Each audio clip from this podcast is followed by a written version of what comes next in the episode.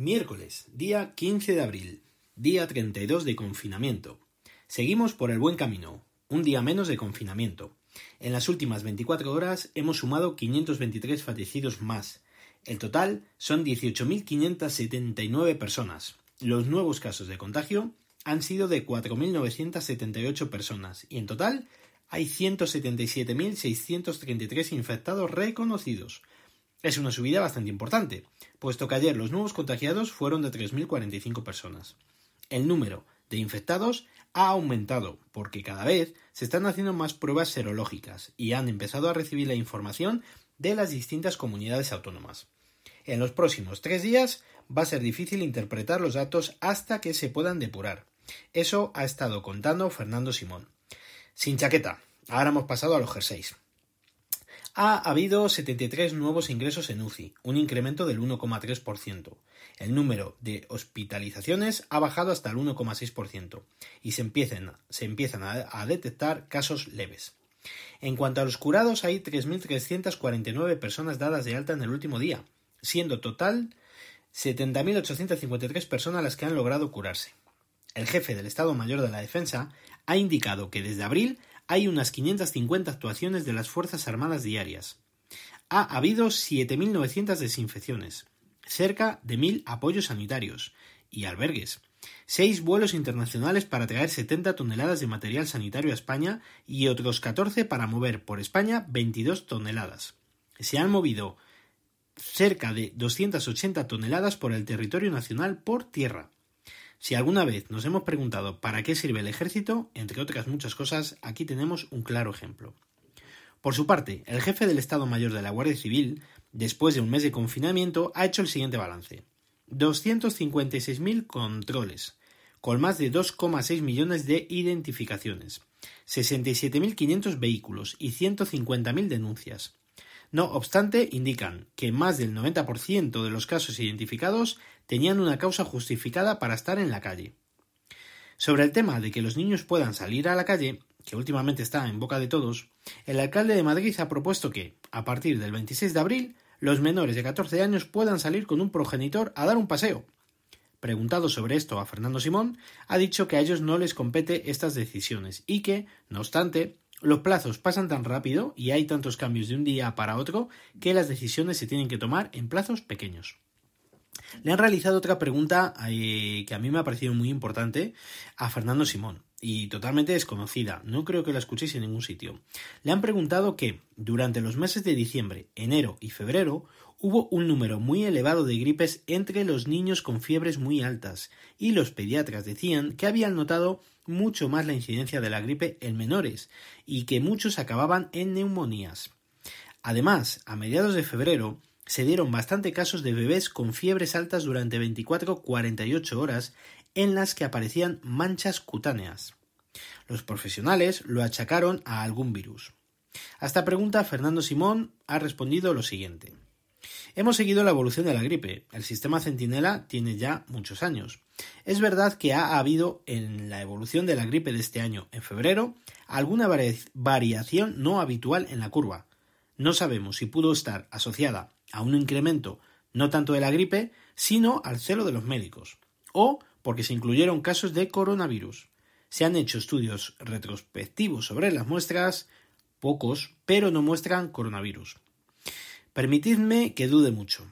Si los niños, como han dicho días atrás, son un vector muy importante de transmisión, ¿quién puede asegurar que no empezó por ellos y luego hemos seguido los demás? Una pregunta de la cual, como os he comentado, seguro que ya veréis cómo no se hace eco nadie. Y me parece muy interesante. Ha sido, creo que, la última pregunta de la comparecencia, después de una hora y media. En cuanto al apartado de tecnología, hoy por fin ha salido el iPhone S de segunda generación. Podríamos decir que tiene el interior de un iPhone 11 con la cámara del iPhone XR. Ese sería el resumen así muy rápido. Vamos a repasar los datos más relevantes del nuevo teléfono de entrada de Apple, el cual, a mi modo de ver, va a ser un superventas. Tiene la pantalla Retina HD de 4,7 pulgadas. Por dentro tiene el chip A13 Bionic, el mismo que sus hermanos mayores, el iPhone 11 Pro, el Pro Max y el iPhone 11. Gracias a la cámara, en conjunto con el chip, es capaz de grabar vídeo a 4K y también tiene HDR. Tiene una, opción llamada Quick Take, con la cual, si vas a hacer una foto y de pronto ves que necesitas grabar un vídeo, con solo dejar pulsado el disparador lo realiza. Yo esa función no la conocía. En mi iPhone XR, si dejo pulsado el botón del disparador, me lanza una ráfaga de fotos. La cámara principal es de 12 megapíxeles, con gran angular, modo retrato y demás. Mientras grabas vídeos en 4K te permite sacar fotos, que en este caso serían de una resolución de 8 megapíxeles. Los efectos para el modo retrato son 6, mientras que con el XR solo teníamos 3 disponibles. La cámara frontal es de 7 megapíxeles, con modo retrato también, y control de profundidad, como por ejemplo le traía el iPhone XR. Pero he observado que la grabación con dicha cámara es el 1080 a 30 frames por segundo, mientras que en el iPhone XR es a 60 frames por segundo.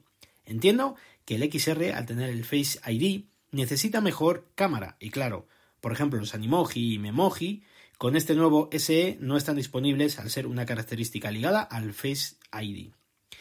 Tiene el amado y odiado a partes iguales Touch ID, es resistente al agua, hasta un metro de profundidad durante 30 minutos, y no hay problemas de salpicaduras de café, de té ni de refresco, según la publicidad de la web de Apple. Tiene calificación IP67. En cuanto a la batería, informan de hasta 13 horas de vídeo con una sola carga y con un cargador de 18 vatios puedes pasar del 0 al 50% en tan solo media hora, al igual que con el XR. La duración en las especificaciones la igualan a la del iPhone 8, que por cierto ya han dejado de vender al sacar este nuevo modelo. Los colores son negro, blanco por detrás y pantalla negra por delante y el Product Red, es decir, el rojo. Tiene la pantalla True también respuesta áptica como los últimos modelos en sustitución del 3D Touch y también tiene Dual SIM, es decir, la tarjeta normal SIM y la eSIM. Vienen capacidades de 64 GB, 128 y 256 a unos precios de 489 euros, 539 y 659 euros respectivamente. Su peso es de 148 gramos, con un grosor de solo 0,73 por 194 gramos y 0,83 de grosor del XR.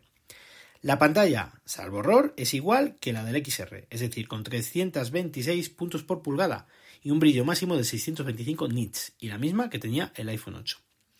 El teléfono a mí me gusta mucho, yo tuve el 6 Plus y ese formato y su delgadez me encantaba. Pero bien es cierto que volver al Touch ID y a ese formato de pantalla me echa para atrás. Pero desde luego es una buena opción de entrada y totalmente recomendable, ya que por características durará muchos años. Lo he estado comparando, como veis, con el iPhone XR porque digamos que el iPhone XR era el más barato de los últimos terminales más modernos. Se puede reservar desde el día 17 de abril a las 2 de la tarde y saldrá a la venta el viernes 24 de abril. Por cierto, también han salido ya a la venta los nuevos Magic Keyboard para los iPod, para los iPad Pro A. Ojito, 339 euros el de 11 pulgadas y 399 euros para el iPad Pro de 12,9 pulgadas.